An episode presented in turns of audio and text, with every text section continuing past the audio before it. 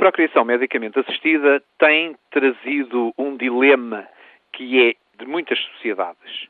Os casais, quando decidem investir neste método de reprodução, têm no laboratório um conjunto de embriões que não serão implantados.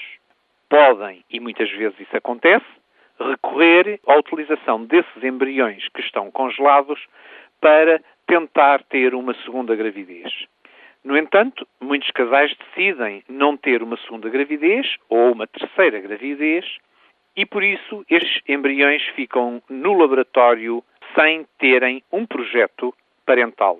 Passam os anos, estes embriões não têm condições de serem implantados passados cerca de 5 anos, 6 anos, a própria comunidade científica não tem a certeza do número de anos.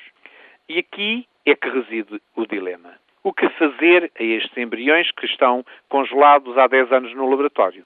Colocá-los no caixote do lixo? Destruí-los? Sem terem qualquer importância? Mantê-los no laboratório para o resto da vida congelados? Ocupando um espaço e sem terem qualquer utilidade também no futuro?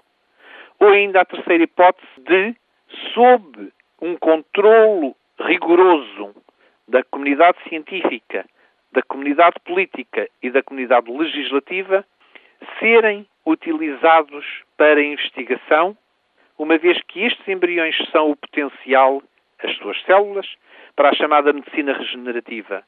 Isto é, colocar estas células que ainda não têm diferenciação, depois de serem tratadas no laboratório, num coração que sofreu um infarto do miocárdio e poderem regenerar esse miocárdio.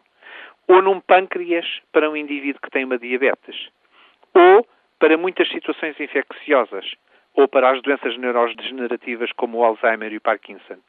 Este é um dilema que se põe na nossa legislação em Portugal e que muitos países desenvolvidos já optaram por seguir esta atividade da biotecnologia aplicada à saúde para um bom desenvolvimento da ciência e para uma aplicação humanista.